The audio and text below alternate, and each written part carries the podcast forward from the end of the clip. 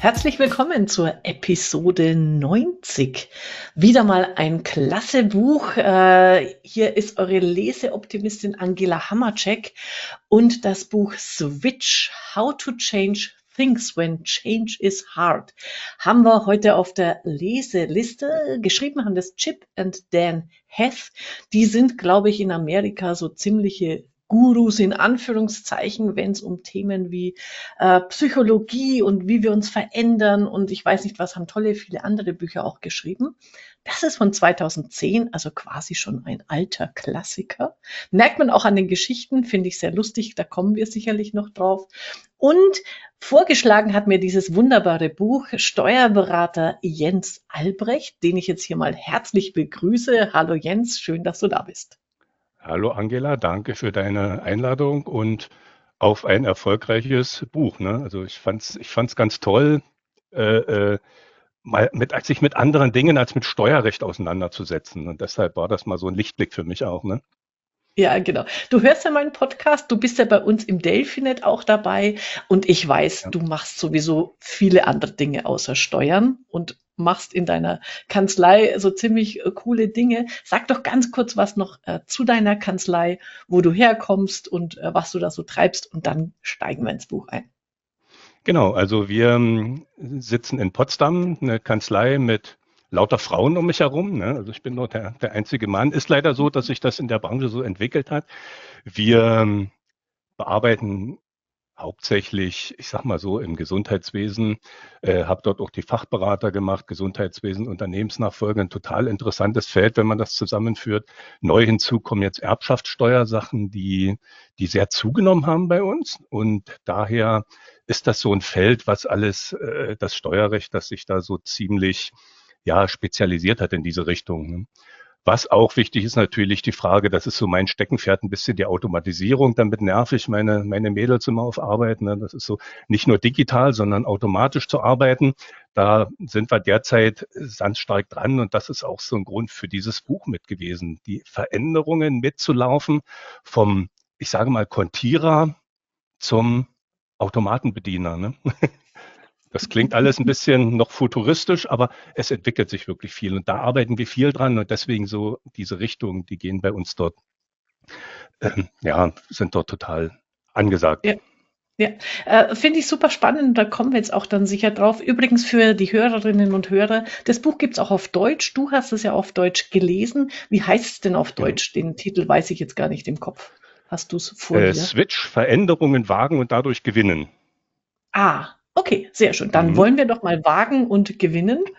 Ähm, warum hast du das Buch für dich ausgewählt? Wann hast du es eigentlich gelesen? Ist ja schon von 2010. Ähm, äh, und, und wie hat es dir vielleicht schon als so wichtigste Erkenntnis in deiner Kanzlei Veränderung geholfen?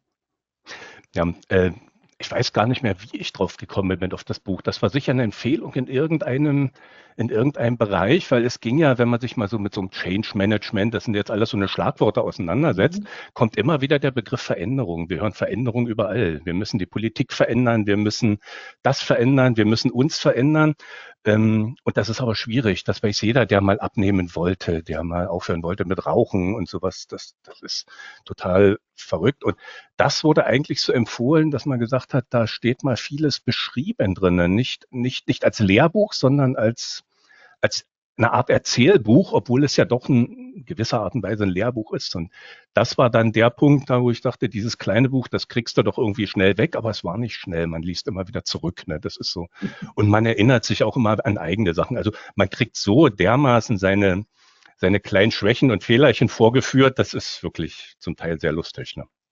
Ja, das mochte ich auch. Und was ich also wirklich großartig gelungen finde, ähm, vielleicht auch schon mal inhaltlich als Einstieg. Sie verwenden ein Bild, ähm, das uns als Menschen und in seiner in der Veränderungsbehäbigkeit, sagen wir es mal so, erklärt, nämlich das Bild vom Elefanten und seinem Reiter.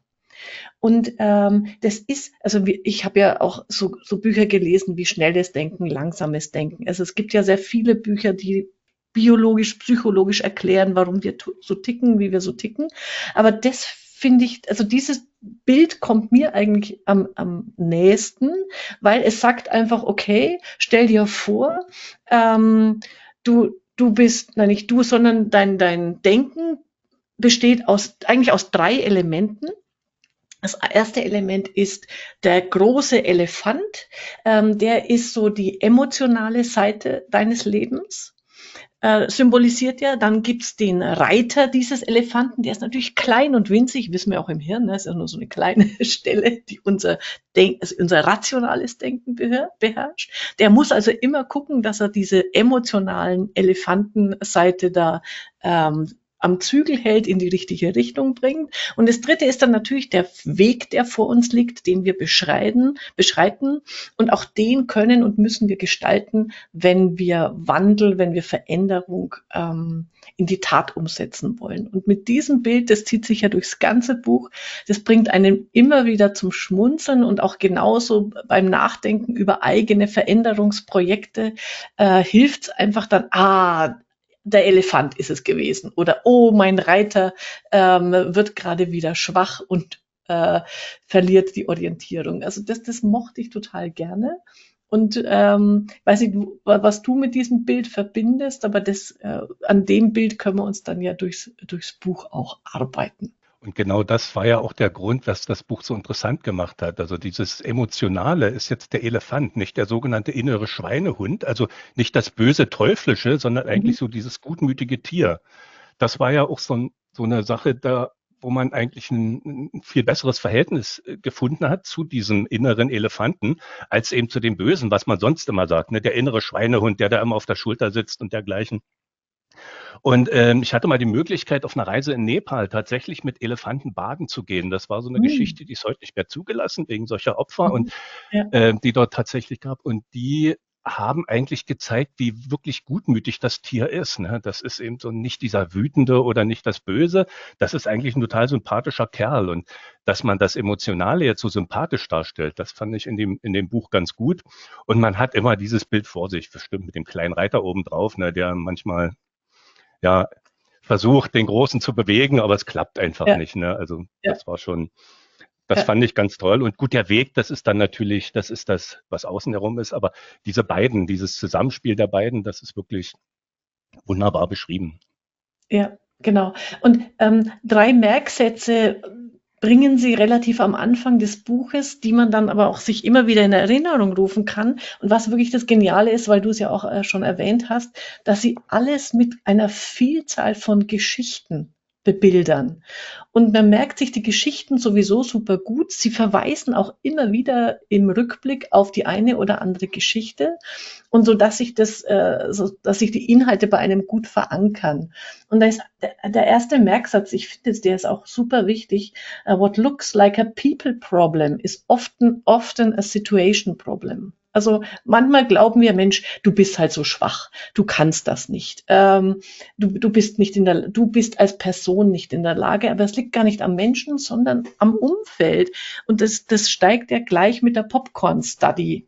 Beginnt ja das Buch, um das zu bebildern. Ich weiß nicht, ob du es erzählen magst oder ob ich es soll, aber da, da fallen einem einfach dann schon die, die Schuppen aus den Augen, Haaren oder wo fallen sie hin? Ich weiß es nicht. Ja, genau. Ähm, das ist übrigens interessant, diese, diese Sache, wenn du jetzt sagst, du hast ja die englische Version gelesen, wie das übersetzt wird, ne?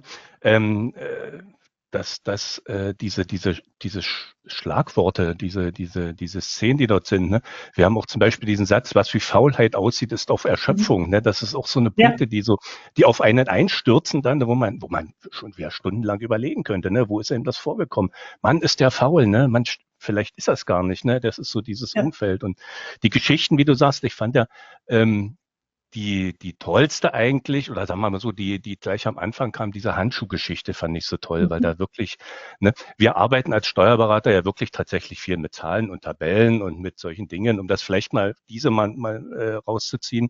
Ähm, es wurde jemand um die Beschaffung in einem Unternehmen, äh, äh jemand eingesetzt, der sich darum kümmern sollte, sich um die Beschaffung zu äh, diese zu strukturieren. Und er hatte festgestellt, da werden bei hunderten Leuten Handschuhe bestellt, ne? Arbeitshandschuhe für die Arbeiter, ein großer Betrieb. Und der hat sich dann mal nicht die Mühe gemacht, irgendeine Tabelle zu erstellen. Wir bestellen jetzt bei 240 Leuten so und so viele verschiedene Handschuhtypen, sondern er hat jeden Typ eingesammelt und hat die dem Vorstand bei der, bei der Vorstandssitzung einfach mal auf den Tisch gekippt. Und das war für die so eine Schockreaktion. Und ich glaube, das ist, das ist so wichtig. Man kann vieles mit, und da, wir arbeiten ja mit Zahlen, man kann so vieles mit Zahlen verdeutlichen, aber so eine Geschichte ist dann, ja, die haut rein. Ne? Das ist so, da ist der Elefant plötzlich, da bleibt er stehen. Ne? Und ja. das, das war so ein, und das ist diese, diese Geschichte eben, diese, dieses, dieses, dieses Sichtbarmachen, das fand ich in dem Fall sehr, ja, sehr toll. Das versuchen wir ja auch immer so viel, ne, mit Zahlen sichtbar zu machen. Aber du kannst Zahlen erwähnen, man hat schwere Vorstellungskraft manchmal. Ne? Das ist Handschuhe, ja, mein Gott, vielleicht brauchen wir die. Aber es war eben nicht so. Und es hat sich vieles geändert in dem Unternehmen. Kleine Geschichte, kleiner Aufwand, aber eine Riesenwirkung. Ne? Das war. Ja. Ja, äh, da fällt mir ein, also das wäre ja auch was für Steuerberatungskanzleien, ähm, wo ich mir denke, ähm, ihr, du hast es ja auch gesagt und ich kenne es ja auch bei uns aus dem Delphinet, immer diese Versuche, die Mitarbeiter hier auf Digitalisierung einzuschwören, auf Automatisierung und, und, und. Nur so eine Idee, man müsste mal versuchen, ob man all diese Wege, wie im Moment Belege in die Kanzlei kommen, so, so irgendwie sich, so wie die Handschuhe, ne, so sichtbar auf einen Schreibtisch packen könnte, damit man mal versteht, wie, wie kompliziert die Prozesse gerade sind, wie, wie vielfältig und je mehr Wege es gibt, desto schwieriger ist es ja, die zu handeln. Und vielleicht kriegt man die Mitarbeiter ja damit gepackt, dass man da mal die 25 Wege aufmalt, aufzeigt und dann sagt, wäre es nicht schöner, wir hätten nur drei. Ne? Weil das wäre ja genau dann genau. der Elefant. Das wäre genau das, das derselbe Weg. Zumal wir ja auch dazu neigen, äh, tatsächlich auch ganz viele Wege anzunehmen, wenn der Mandant halt irgendwie das lieber per E-Mail schickt oder per, ist der Teufel was sitzen. Es sind Unmengen von, von Möglichkeiten und wir nehmen oder wir sind geneigt, das oftmals auch zu anzunehmen, statt zu sagen, nein, wir nehmen jetzt diese Struktur und wir arbeiten daran. Dieses sieht man an zum Beispiel Lohnbüros. Wenn man ein reines Lohnbüro hat, mhm. die Löhne abrechnet, die haben immer einen strukturierten Weg. Da gibt es Erfassungswege, äh, ähm, die sehr gleich sind, ne, die, die vorgegeben werden. Und wir neigen immer noch dazu, es jedem recht machen zu wollen. Und das funktioniert aber irgendwann auch nicht mehr. Wir brauchen die strukturierten Wege. Ne? Das geht sonst nicht ja. anders. Und wir machen es damit ja allen leichter. Nicht nur den Mitarbeitern, sondern auch letzten Endes demjenigen, der seine Buchhaltung dort abgeben muss. Wenn er weiß, wie das strukturiert geht und mitarbeiten kann und das selber auch versteht, dann fällt es ihm auch leichter. Ne? Ja, ja, genau. Also das war jetzt ja die Geschichte zum, äh, also in, im Englischen äh, hat, heißt dann, what looks like laziness is often exhaustion. Also ähm, die, die Faulträgheit ist, ist eigentlich Erschöpfung. Aber damit die Hörerinnen und mhm. Hörer jetzt nicht irgendwie noch auf die Popcorn-Geschichte noch länger warten müssen. Ja die hatten wir ja schon quasi den Cliffhanger dazu ge gegeben. Ja. Genau diesen, also äh, das kennt man auch aus anderen Beispielen. Es gibt auch das Buch Nudge, falls du das schon mal äh, ge gelesen, gehört hast, ähm, äh, Daniel Kehlmann. Auch super spannend. Aber er macht es immer mit der Popcorn Study, äh, wo er sagt, sie haben ähm, Kinobesuchern äh, in drei Gruppen eingeteilt. Und die eine Gruppe, und das fand ich bemerkenswert, hat alte Popcorn bekommen, die furchtbar zäh sind, überhaupt nicht mehr geschmeckt haben. Ne? Die zweite Gruppe hat ähm, die, den gleichen Becher Popcorn bekommen, aber frisch. Und die dritte Gruppe hat ähm, einen kleineren Becher bekommen. Aber es waren immer Becher, die nicht aufessbar waren. Also es war klar, ist nicht schaffbar, ist riesig, aber die dritte Gruppe hat einen kleinen. Und der Witz war tatsächlich, nur die Gruppe mit dem kleineren Becher hat auch tatsächlich weniger gegessen. Obwohl alle drei gesagt haben, nö, also wir essen genauso viel wie immer. Und selbst die mit dem miesen Popcorn haben, konnten nicht anders als, die, der Becher ist so riesig, ich muss wenigstens die Hälfte ab, abessen. Und das ist und so wie du sagst, und das ist, glaube ich, für mich eine der wichtigsten Erkenntnisse, dieses nicht, der andere ist faul, der andere ähm, ist schwach, sondern es sind die Umstände. Es ist irgendwie eine Gewohnheit, die wir haben. Ähm, äh, äh, oder ich weiß einfach nicht genau, was ich tun soll, weil das ist der dritte Merksatz. Uh, what looks like resistance, also was wie Widerstand aussieht, ist meistens a lack of clarity. also ein Mangel an Klarheit. Und diese drei Merksätze, wenn man sich die mal klar macht und über Veränderungen nachdenkt bei sich selber oder bei seinem, mit seinen Mitarbeitern, dann kommst du auf ganz viele andere Ideen, also oder wie du es besser machen kannst, damit du wirklich die Veränderungen bewirkst. Gerade in der mangelnden Klarheit, ne, das ist, das ist so ein Punkt, der, der, wenn, wenn diese Klarheit nicht besteht, egal ob für dich selbst oder ob du andere irgendwo mitnehmen willst, wenn diese Klarheit nicht besteht, dann hast du ja auch keine Chance, irgendwo dir diesen Weg zu ebnen. Also dies, um das nächste Beispiel vielleicht zu nehmen, das war ja dieses, ähm, die Leute sollen gesünder essen, was dann kam. In dem Falle war es dann so, sage jemand, du musst gesünder essen. Ja, das, da weißt ja nichts mit anzufangen.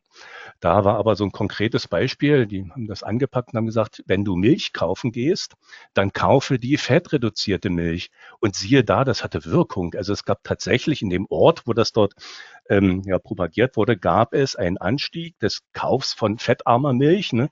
Aber wenn man dem nur sagt, einfach ernähre dich gesünder oder treibe mehr Sport oder irgendwie so eine, so eine, so eine globalen Sachen, das funktioniert nicht. Mit der Klarheit funktioniert das aber. Also ist abends keine Kohlenhydrate mehr, ist relativ relativ gut auch formuliert, ne? Statt ist weniger. Das wann? Früh oder abends? Oder das ist so ein so ein Ding. Und diese Klarheit, die brauchen wir auch im Alltag, gerade in diesen, in diesen Prozessen, die uns jetzt gerade bewegen in, in der Steuerberatungsbranche, diese Klarheit für alle.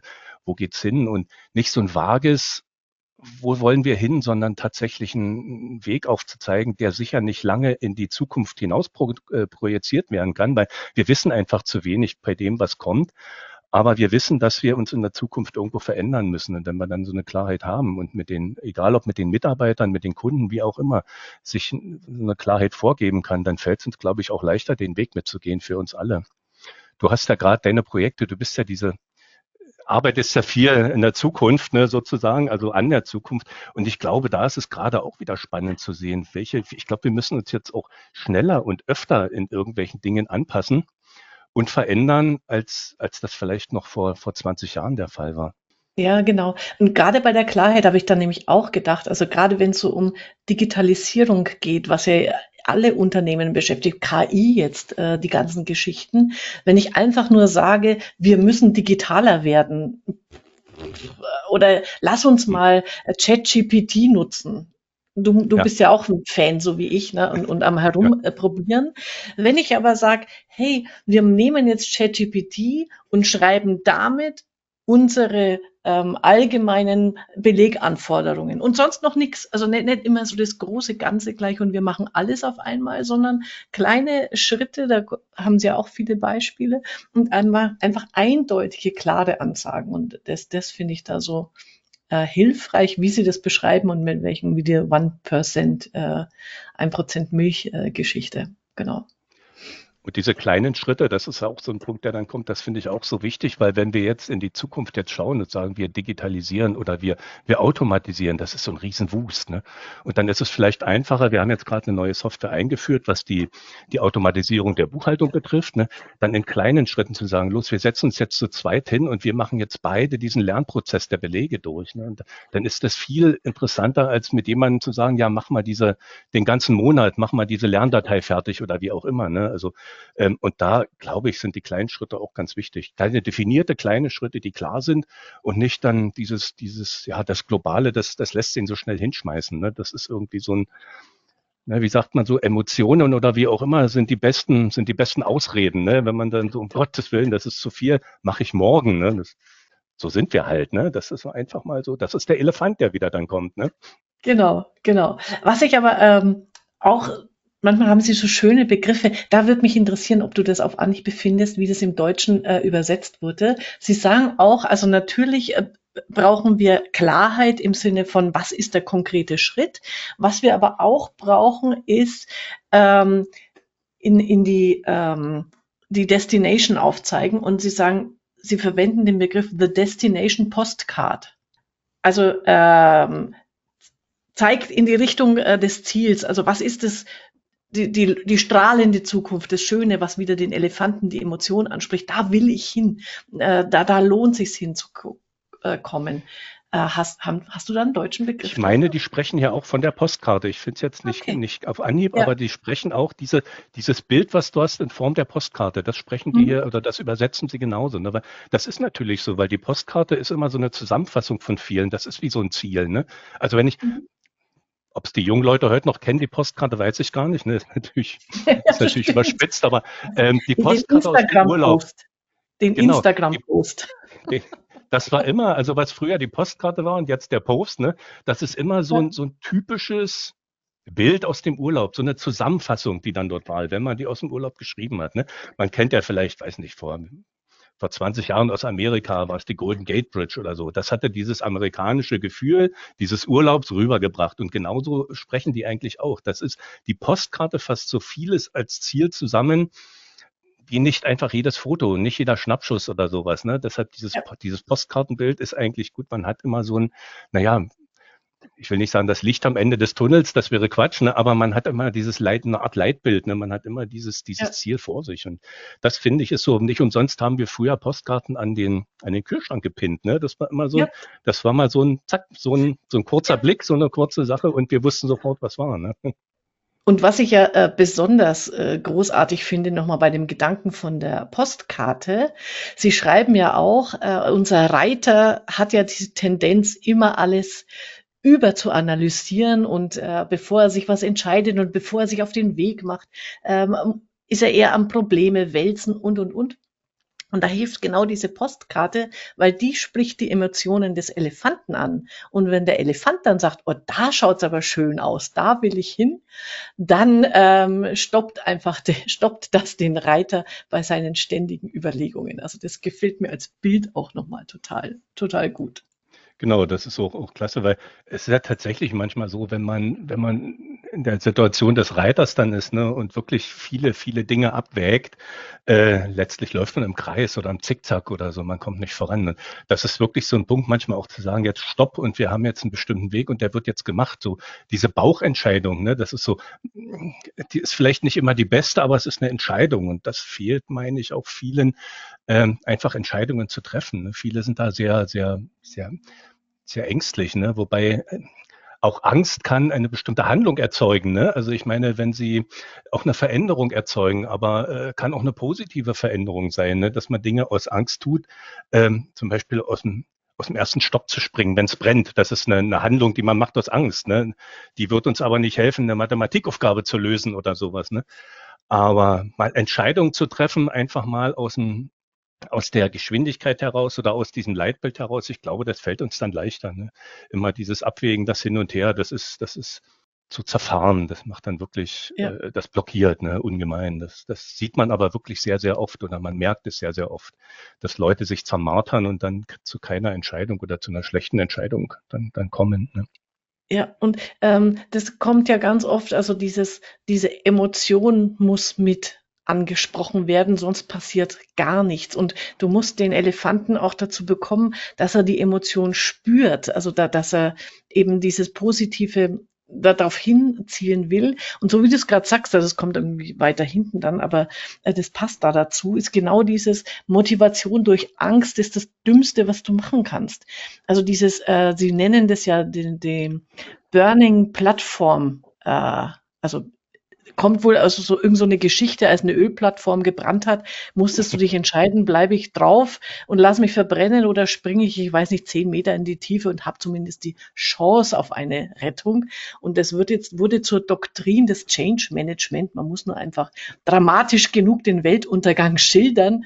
Dann rufen alle Hurra, ich komme mit. Und dann sagen die auch, was für ein Quatsch. Ähm, warum, warum soll ich aus Angst und unsere Probleme, ganz ehrlich, sind nicht ähm, äh, jetzt, wir sterben da, also wir, wir haben die Wahl zwischen Tod und Leben, sondern wir haben vielleicht die Wahl zwischen Leben und besseres Leben. Und das muss man darstellen. Genau, das ist der Punkt, den man so spürt, wenn man zum Beispiel sagt, man hat jetzt ungemein Stress oder so in irgendwelchen Bewegungen, sich mal einfach zurückzunehmen, wo ja auch Angst entsteht. Ne? Also durch Stress kann auch Angst ausgelöst werden. Das ist ja so und sich einfach mal zurückzulehnen und zu sagen, was ist denn jetzt eigentlich das Schlimmste, was mir passieren kann und sich da einfach wieder mal in sich reinzuholen und zu sagen, mein Gott, wenn das Ding heute halt nicht fertig wird, dann wird es morgen fertig und es wird nichts passieren. Dann haben wir vielleicht mal einen Säumniszuschlag von 10 Euro. Ja, den bezahlen wir dann. Also das sind so Dinge, einfach mal in sich zu gehen und dann ähm, auch dieses Umfeld mal, mal ein bisschen so zu, zu analysieren. Das finde ich immer wichtig, weil die, die heutige Zeit ist ja sehr stressgeprägt. Ne? Und, und, und ich glaube aber, den Stress, den haben wir nicht, den machen wir uns oftmals, ne? weil ja. wir uns dort hineinsteigern. Und das ist diese Angst, wovon Sie ja auch sprechen, die kein guter Berater ist in dem Moment, ne? um, um Entscheidungen zu treffen. Erst recht nicht, um sich zu verändern. Also sich aus Angst zu verändern, ist, glaube ich, das Schlimmste, was einem passieren kann. Ne? Ja, und was sie da super gut machen, das kommt in vielen Kapiteln äh, rüber, ist tatsächlich auch immer diese positiven Aspekte zu betonen. Also äh, gerade so beim, beim ähm, Elefanten ähm, bringen sie ja die äh, Geschichte, das Beispiel von dieser, die Zauberfrage der Solution-Focused ähm, äh, Thera Therapeuten, also diese lösungsorientierte Therapie. Und, da, äh, und, und das geht dann alles unter dem Motto, äh, ich weiß gar nicht, wie sie es übersetzen, find the bright spots. Also die, die finde, finde diese Leuchttürme, wo die zum Beispiel in Vietnam bei den Müttern sind ähm, und wollen, dass die Kinder, die, die Unterernährung der Kinder verbessert wird. Und anstatt zu analysieren, ja, woran liegt's, äh, wie, wie, äh, die, ähm, Ernährungslage ist schlecht oder die wollen sich, die wollen sich da nicht ändern und und und. Fra gucken Sie einfach hin und sagen, ähm, welche Kinder sind denn von der ganzen Gruppe tatsächlich trotz allem gut ernährt und was machen diese Mütter anders? Also diese Frage von, was funktioniert und wie können wir davon mehr erzeugen? Und dann stellen sie halt fest, dass diese Mütter den Kindern eine bestimmte äh, was ist es, irgend, irgend, irgendwelche Samen bestimmte geben, die halt besonders äh, nährreich sind, proteinreich. Äh, und dann erzählen sie den anderen Müttern einfach, macht das und oder andere Geschichte. Ähm, üblicherweise essen die Vietnamesen wohl nur zweimal am Tag. Die Kinder essen dann die zweimal mit. Und die, diese anderen, diese gut besser ernährten Kinder, die haben halt viermal am Tag was zu essen gekriegt. Genauso viel, aber in kleineren Portionen. Und das dann zu übertragen auf die eigene Situation, zu sagen, wo funktioniert's denn schon gut? Und davon, ähm, das verstärken wir, davon machen wir mehr, anstatt immer zu überlegen, was ist kaputt und wie reparieren wir es. Genau, das wirft in mir dann auch so zwei Punkte auf. Und zwar der erste gerade in diesem Beispiel, dass er Dinge genommen hat, die aus den, aus den Leuten, aus den Dörfern selber kamen. Also er hat ihnen nichts aufgezwungen, sondern er hat es, er hat etwas entdeckt, was dort selber bereits schon funktioniert und hat das übertragen. Damit haben die Leute das auch viel, viel besser angenommen. Ne? Es war ja tatsächlich so. Und ein zweiter Punkt, den ich mal sehe, ich bin zwar kein Psychologe, ne? also manchmal ist man als Steuerberater natürlich Psychologe. Ne? Wir lächeln ja. dann immer so, ne? Aber wenn man so diese Psychologie sich vorstellt, der Mensch, der da auf der Couch liegt, der gefragt wird nach seiner Historie, was passiert denn? Und irgendwann forensisch findet der Psychologe heraus, es war der zweite Bruder deines Großvaters, der dich so schlecht beeinflusst hat und Punkt. Ne? Statt zu sagen, wann ging es dir denn das letzte Mal gut und warum ging es dir dann gut? Ne?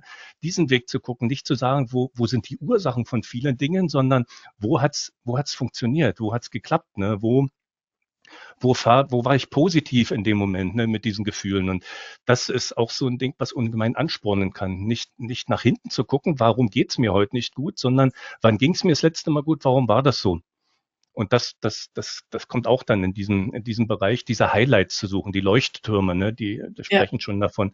Und wenn man davon einige hat, ich glaube, davon kann man auch sehr gut zehren, gerade in solchen Bereichen der Veränderung, ne, wenn es irgendwo nach vorne geht, ne, oder nach vorne ja. gehen soll oder ändern soll, ja. Ja, genau. Also das, äh, das spricht mir ja sowieso aus der Seele, ähm, äh, gerade bei diesem, äh, bei diesen Therapieansätzen, wie du so schön sagst. Äh, sie, sie schreiben einmal so dazwischen, äh, naja, wenn du ein Golf wenn du deinen Golfschlag verbessern willst, äh, und dann wirst, wird dich der, der Trainer auch nicht fragen, naja, ähm, was, hast, was für Sport hast du denn früher mit deinem Vater betrieben? Und weil der Vater äh, vielleicht Fußball wollte, bist du jetzt so schlecht im Golf, sondern der zeigt dir einfach einmal, mach mal die Hand mehr nach links und ziel in diese Richtung und dann funktioniert's. Also das fand ich äh, ziemlich süß. Und da haben sie auch noch einen Punkt gebracht, den ich, wo ich so einen Aha-Moment hatte. Äh, ich bin ja so, eigentlich bin ich ein Fan von diesen Smart Goals, ne? das, Sie schreiben ja auch S-M-A-R-T, spezifisch, messbar, ähm, mhm. abgestimmt, realistisch terminiert. So muss man Ziele formulieren, damit sie, damit sie, man, damit man die Veränderung auch ähm, erzeugt. Und da sagen Sie, nein, da fehlt genau ein Buchstabe, äh, ohne den das alles nicht läuft, nämlich das E für emotional. Und das, da habe ich mir dann gedacht, ich mache jetzt ab, ab jetzt smarte Ziele und hänge das eh immer noch hinten dran. Genau, weil ohne das funktioniert das nicht. Ne? Also dieses, ähm, äh, ich muss mir den Weg eigentlich so, so in gewisser Weise auch so leicht wie möglich machen. Und da spielen Emotionen ja so eine große Rolle. Ne? Also so gerade so fördernde Emotionen, positive Emotionen. Ne? Das ist so ein kleines Beispiel, wir merken es gerade wieder, die Tage werden wieder länger. Ne? Das lässt den doch schon wieder so, gestern habe ich das gemerkt, wir hatten gestern unwahrscheinlich viel Sonnenschein und es war 16.30 Uhr und noch hell. Das war wieder so ein, mhm. boah, ne, so ein kleines Ding, wo man dann so, was immer so mitspielt, ne? egal ob das jetzt äh, zu irgendeinem Thema passt oder nicht, aber das sind Emotionen, die spielen da schon eine wichtige ja. Rolle mit. Ne? Hm. Ja. Und was noch, das kommt dann in einem der anderen Kapitel, wo ist eigentlich gar nicht so wichtig, was ich immer auch sehr gut finde, ist dieser Gedanke Shrink the Change. Also das, was du jetzt vorhast an Veränderungsprojekt, äh, möglichst in Mini-Portionen zu verpacken. Das kenne ich auch natürlich aus anderen Büchern, wie das ein Prozent habe ich hier schon mal besprochen. Aber da machen sie immer auch noch mal so ein paar schöne Beispiele.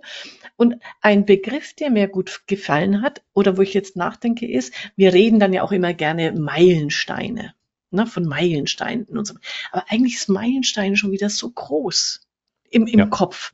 Da habe ich doch schon wieder Angst. Oh mein Gott, äh, Meilenstein, wie komme ich denn denn? Und irgendwer äh, sagt, nenn's doch Kieselsteine. Und das finde ich so, so goldig, also wo so, so diese Erfolgskiesel. Äh, und eher in diesen Dimensionen zu denken. Und da, da kommt ja dann das eine wunderbare Beispiel mit dem, äh, wie du das, was, Five-Minute äh, Room Rescue. für, genau. Für mich als, als Putzphobiker. Das, ich glaube, da, daher kennen wir das doch alle. Wenn irgendwas zu groß ist, einfach mal zu sagen, wir müssen jetzt mal, weiß ich nicht, äh, äh, anderes Beispiel aus dem normalen Leben, der Garten muss gemacht werden, ne? Unkraut in Massen, dann, oh nee, das ist mir schon wieder zu viel. Wenn ich das sehe, gehe ich lieber wieder rein, aber zu sagen, heute ist der Quadratmeter dran, kennen wir doch alle, dann, der ist mhm. schnell gemacht. Und morgen ist dann ja. der und übermorgen der. Das ist immer nicht viel Aufwand, aber irgendwann klappt es ja doch. Und das passt auch in diese, diese äh, Veränderungswelt hinein. Ne? Kleine Dinge natürlich. Aufräumen, Schreibtisch aufräumen früher, ne? wo das Papier noch so extrem war. Ne? Um Gottes Willen, da wuchsen die Stapel. Und, oh, wann mache ich das nur? Nee, das ist immer wieder, man schiebt es immer wieder weg, statt zu sagen, fünf Minuten heute. Und das ist so ein, so ein wirklich so ein kleiner Punkt, die schafft man dann immer. Und dann geht es auch wirklich los. Ne? Ja, ähm, da fand ich das Beispiel vom ähm, Schuldenschneeball ja. ziemlich cool. Wie siehst du das aus deiner Steuerberater- und Finanzsicht? Hast du da schon mal drüber nachgedacht oder hast du Anwendungsfälle, wo sowas Sinn macht? Naja, das ist im Prinzip ein bisschen, also äh, es ist ja anders äh, rechtlich ein bisschen problematischer, fand ich, wenn man sagt, man tilgt erst so die kleinen Schulden. Der Gedanke war ja, dass man sagt, man hat eine Menge Schulden. Man tilgt mhm. erst mal die vielen kleinen Beträge, weil dann ist man viele viele Dinge los, ne, die man dort irgendwo äh, ähm, sich aufgebaut hat an den Schulden. Das ist natürlich ein Problem, juristischer Art, wenn es wirklich schief geht. Also ich sag mal im Insolvenzfall oder sowas, dann hat man dann vielleicht Probleme. Aber wenn man das alles in den Griff kriegt, zu sagen, ich habe jetzt nicht bei meinem großen äh, äh, Gläubiger einen kleinen Teil abgetragen, sondern ich habe viele, viele Schulden wegge weggenommen bei vielen kleinen Beträgen. Das ist schon natürlich, ist das motivierender für viele, die, ähm, wenn man sich das vorstellt, wo, äh, wo ja wirklich, wo es zum Teil Leute erschlägt, ne, an, an, es ist ja auch nicht immer böse Absicht, in solche, in solche Situationen zu geraten. Aber dann zu beginnen erstmal, das ist, glaube ich, ein großer Schritt und dann zu sagen, ich beginne bei den Kleinen und ich arbeite die alle ab, das motiviert ja auch. Ne, statt ja. zu sagen, man, man, man hat nie irgendwie ein Ende zu sehen. Und ob das immer der richtige Weg ist, weiß ich nicht. Ne? Das ist natürlich der Situation geschuldet, aber es ist auf jeden Fall der Weg, der, der äh, psychologisch oder von der Psyche für den Schuldner am besten sein wird, natürlich, klar. Ja, und also vor allem da hat es mir auch eingeleuchtet und natürlich in Amerika ist das rechtlich auch anders und auch schuldentechnisch, ja. muss man mal sagen, ist es ja anders, ja, äh, die, ja. diese ganze Kreditkartengeschichte. Natürlich. Hm. Ähm, aber dieser Grundgedanke einfach zu sagen, okay, wenn ich mir alle Sch Schulden mal einfach nebeneinander aufschreibe, auch das wieder dieses sichtbar machen äh, und vom kleinsten bis zum größten. Und natürlich, das schreibt er schon, also um das Rechtliche da äh, zu betonen, bei allen Schulden musst du einen gewissen Grund Rückzahlbeitrag haben. Du kannst nicht irgendwelche liegen lassen. Aber dann einfach zu sagen, die, und die, als erstes tilge ich die kleinste Schuld. Und wenn das nur 25 Euro sind auf deiner Kreditkarte für Schieß mich tot, dann motivierst du wieder den Elefanten nach dem Motto kleiner Erfolg. Äh, ich mache weiter. Und dann nimmst du das nächste, das nächste. Das, das fand ich an dem Gedanken da einfach ähm, sehr schön, dass man ja auch dann auf alle möglichen anderen Situationen äh, übertragen kann. Genau, und das ist ja auch der Weg, wenn wir bei den Schulden bleiben. Äh, die Absicht ist ja alles zu zahlen. Ne? Das ist nur die mhm. Frage, in welcher Reihenfolge. Und äh, da bleibt ja niemand hängen. Ne? Das ist ja, das soll ja auch nicht der Fall sein. Und und ich glaube, da ist das wirklich, ist das toll, diese kleinen Erfolge zu sehen, nicht nur bei Schulden, sondern auch überhaupt kleine Erfolge zu sehen. Das Thema, was ich vorhin ansprach, diese, diese, dieser Lernmechanismus in der Buchhaltungssoftware, ne? Mhm. Das, äh, dieses Trainingszentrum, also das so, so eine Art Trainingscenter drin, wo man der, der KI oder der, der künstlichen Intelligenz erklärt, dass dieser bestimmte Beleg ein bestimmtes Konto dann aufrufen soll. Ne? Und man sagt aber auch, warum. Man kann aus dem Beleg nochmal Stichworte hinzufügen, warum gerade der das macht. Und mhm. wenn man dann sieht beim nächsten Mal, ey, 20 Prozent mehr Grün, das ist doch, das ist doch besser als ne, ja. als immer wieder neu anfangen zu müssen und sich über die Software zu ärgern oder gleich alles auf einmal haben zu wollen. Schaffen wir ja. sowieso nicht. Wenn wir sagen, wir haben 10 Prozent mehr Grün, das ist, das ist schon ein Erfolg, glaube ich. Ne? Ja, ja, und das, weil du 20 Prozent sagst, das bringt mich auf dieses wunderbare Carwash-Beispiel ähm, beim, beim Autowaschen, was auch ja. nochmal so ein guter psychologischer Tipp also ich sage nicht Trick, sondern ja. Tipp ist für uns. Äh, mhm. Wie geht das Beispiel? Ich hoffe, ich krieg's zusammen. Äh, du kriegst, es gibt ja immer diese Gutscheinkarten bei der Autowaschanlage. Genau. Und dann haben sie getestet. Auf der einen, ähm, die eine lautete, wenn, also mit alle Stempel waren noch leer. Äh, mhm. Und du kriegst ähm, eine freie äh, Wäsche, wenn du acht wenn du das zehn, hatten zehn, glaube ich, ne? Die sagten ja, ja genau. zehn Stempel drauf, genau. Du brauchst zehn Stempel und kriegst die freie Wäsche oder irgendwas anderes, genau. Ja. Mhm. Und dann haben sie ähm, den, den gleichen Stempelding genommen und haben die ersten zwei schon ausge äh, X, also du hattest schon 20 Prozent erreicht. Mhm. Ähm, der Wert letztlich vom, vom der Gutschrift war der gleiche. Es waren dann zwölf Stempel erforderlich. Das, genau, Bei der zweiten Karte ja, waren zwölf ja. Stempel erforderlich, aber es waren schon zwei drauf. Also faktisch musstest du auch zehnmal waschen gehen. Ne? genau, genau. Faktisch das Gleiche, aber im Effekt ein Riesenunterschied, weil eben die mit faktisch äh, das Gleiche, also sie müssen zehn Wäschen äh, absolvieren, damit sie eine geschenkt bekommen, aber im Ergebnis Riesenunterschied, weil die schon quasi 20 Prozent der Strecke erledigt hatten, sind viel öfter zum Waschen gekommen und haben viel schneller auch ihr, ihr Bonusheft durch. Und es waren auch mehrere, die es überhaupt in Angriff genommen haben. Ne? Das war dann so, die es tatsächlich gemacht haben, weil der Weg war schon mal angefangen. Ich glaube, das ist wichtig. Ja. Ne? Das waren zwei ja. kleine Schritte, waren schon da und ja, ist schon, naja, das ist, das ist so, das kann man doch schon ein bisschen als Trick bezeichnen, nicht nur als Tipp, ne? Ja. so. Okay, du hast recht. Aber für die, fürs eigene Unternehmen oder für ja. sich selber einfach wieder ja. dieses sich, dieses sich klar machen, hey, wir, wir, wir, wir fangen nicht bei Null an, sondern wir haben schon 10, 20, 30, 40 Prozent vielleicht.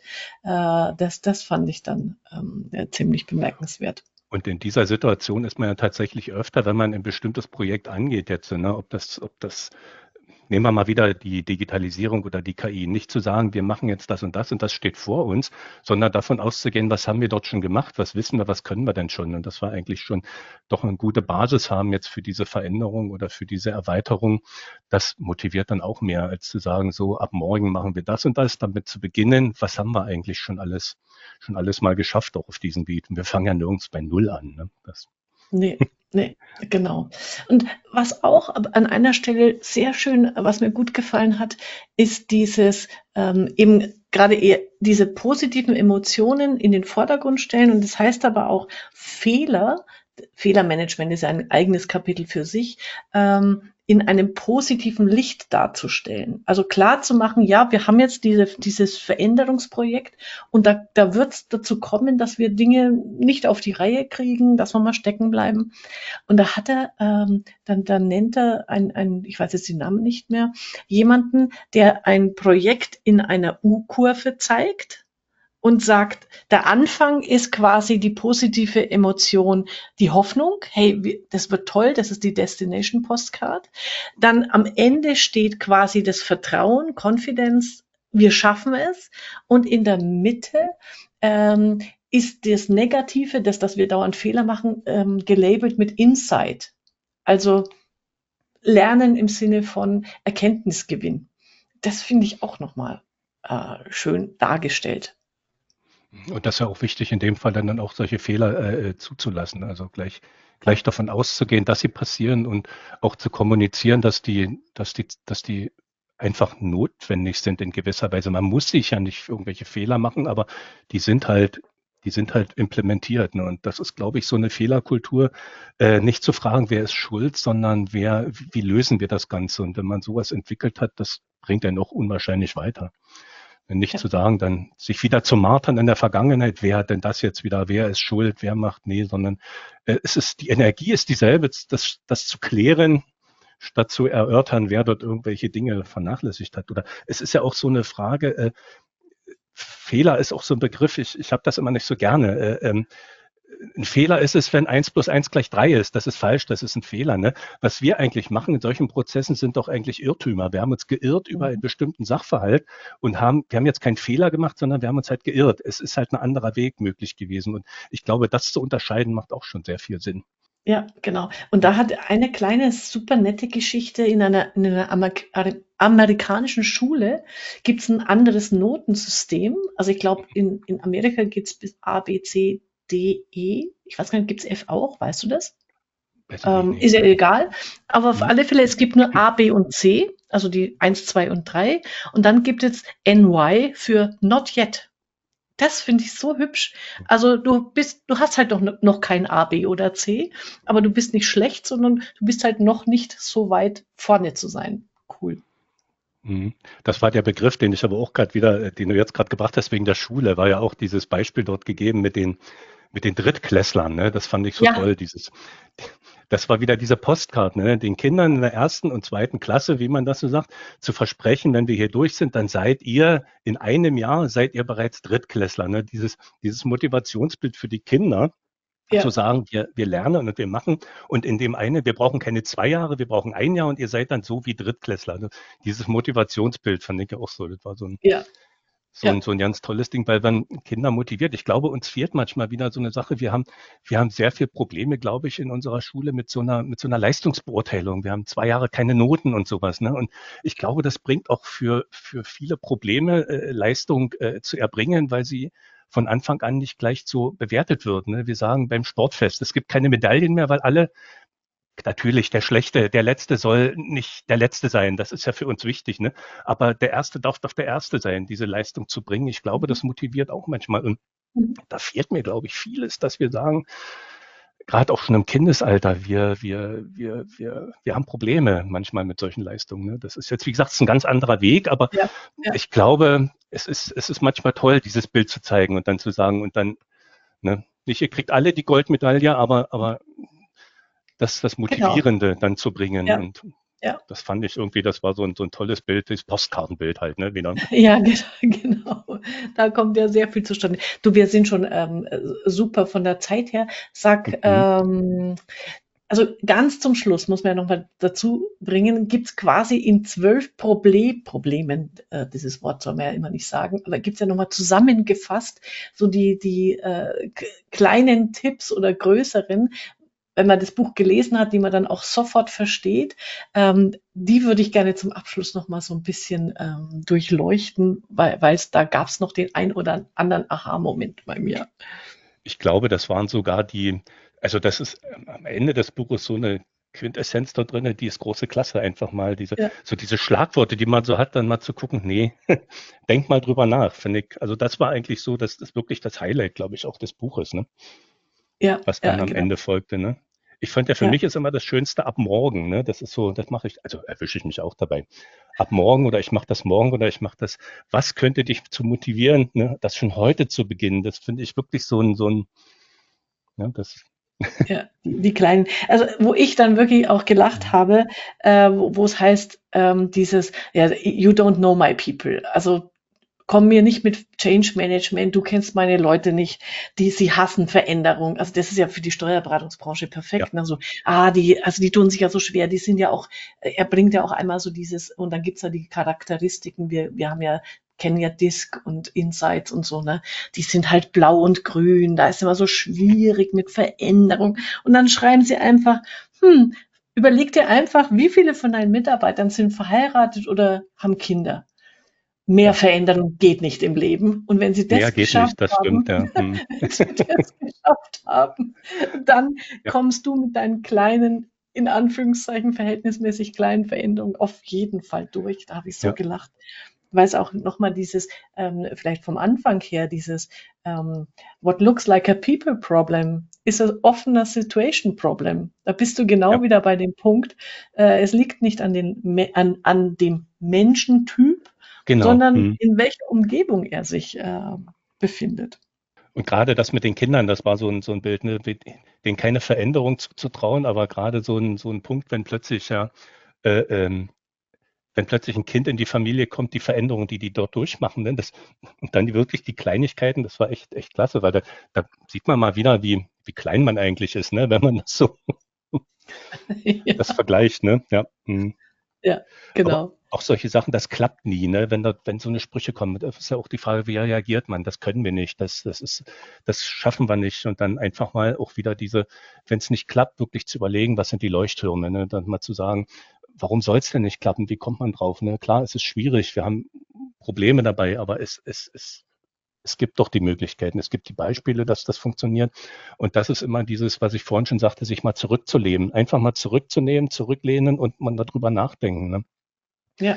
Was dann, was dann kommt. Und da helfen diese, diese Punkte ungemein, ne? Zum, zum ja. ja genau. Also analysieren so, dann, ne? Ja. Für alles eben genau dieses, ähm, das hat noch nie funktioniert, das, das funktioniert ja. nicht. Genau dieses, wo dann wieder kommt, hey, wo hat's denn schon mal funktioniert? Also, genau. dass es mhm. nie, nie gar nicht, nicht funktioniert, ist eher unwahrscheinlich. Also, es ist immer diese, die Miracle Question, äh, und, und sich auf das Positive äh, beziehen. Und ähm, was für mich neu war also als Methode, das kannte ich tatsächlich noch nicht, hatte ich dann nochmal gegoogelt, ist dieses Appreciative Inquiry. Ist tatsächlich eine Methode, ähm, wie man ähm, positiv auf, eine, auf ein Unternehmen guckt. Ich habe mir das sogar auf Wikipedia nochmal rausgeschrieben, weil ich mhm. das eine sehr schöne Erklärung finde. Ähm, Menschen und Systeme bewegen sich in die Richtung, in die sie schauen. Und die Fragen, die wir stellen, entscheiden darüber, was wir finden.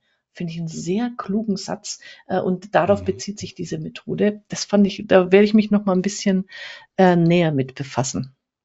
Das Problem bei den, bei den vielen Dingen ist ja eigentlich auch, dass, dass äh, dass man sich in manchen Fällen zu wenig zutraut. Das, das ist auch so ein mhm. Punkt, den man so merkt, ne? ohne ja. Ähm, Vorwärtsgehen, mal mitlaufen oder so. Und da finde ich, ist das, daher kommen viele solche Probleme, die dort angeschrieben oder die zum Schluss äh, angesprochen werden, ne? dass solche Reaktionen überhaupt kommen. Und ich glaube, da sind viele Leute, die, die äh, sich verändern wollen, aber das einfach nicht, nicht schaffen, weil sie, wie gesagt, dieses, dieses Reiterproblem haben. Und ähm, den, den Weg halt nicht, nicht vor sich sehen. Und ich glaube, wenn, wenn, wenn du es schaffst, dass du beiden, sowohl dem Reiter als dem Elefanten diesen Weg gibst, ne, dann mhm. hast du auch diese Möglichkeit, dich zu verändern. Und wir wissen ja auch, diese Veränderung, das gibt es ja im beruflichen, im privaten, das ist ja überall irgendwo, ist es wichtig. Ne? Wie gesagt, einen neuen Job zu anzunehmen, abzunehmen, mehr Sport zu machen oder irgend solche Dinge, gesünder leben, das, das finden wir ja überall. Und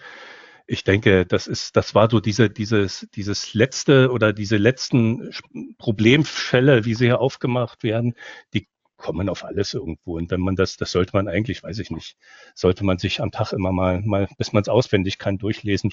Das hat mich dann doch, also ich fand das total toll, wie, wie er die Dinge angeht. Ganz einfach rational mal zu überlegen, tu was, ne? Also Genau. Fand ich toll, ja. Mhm. Ja, genau. Sehr schön.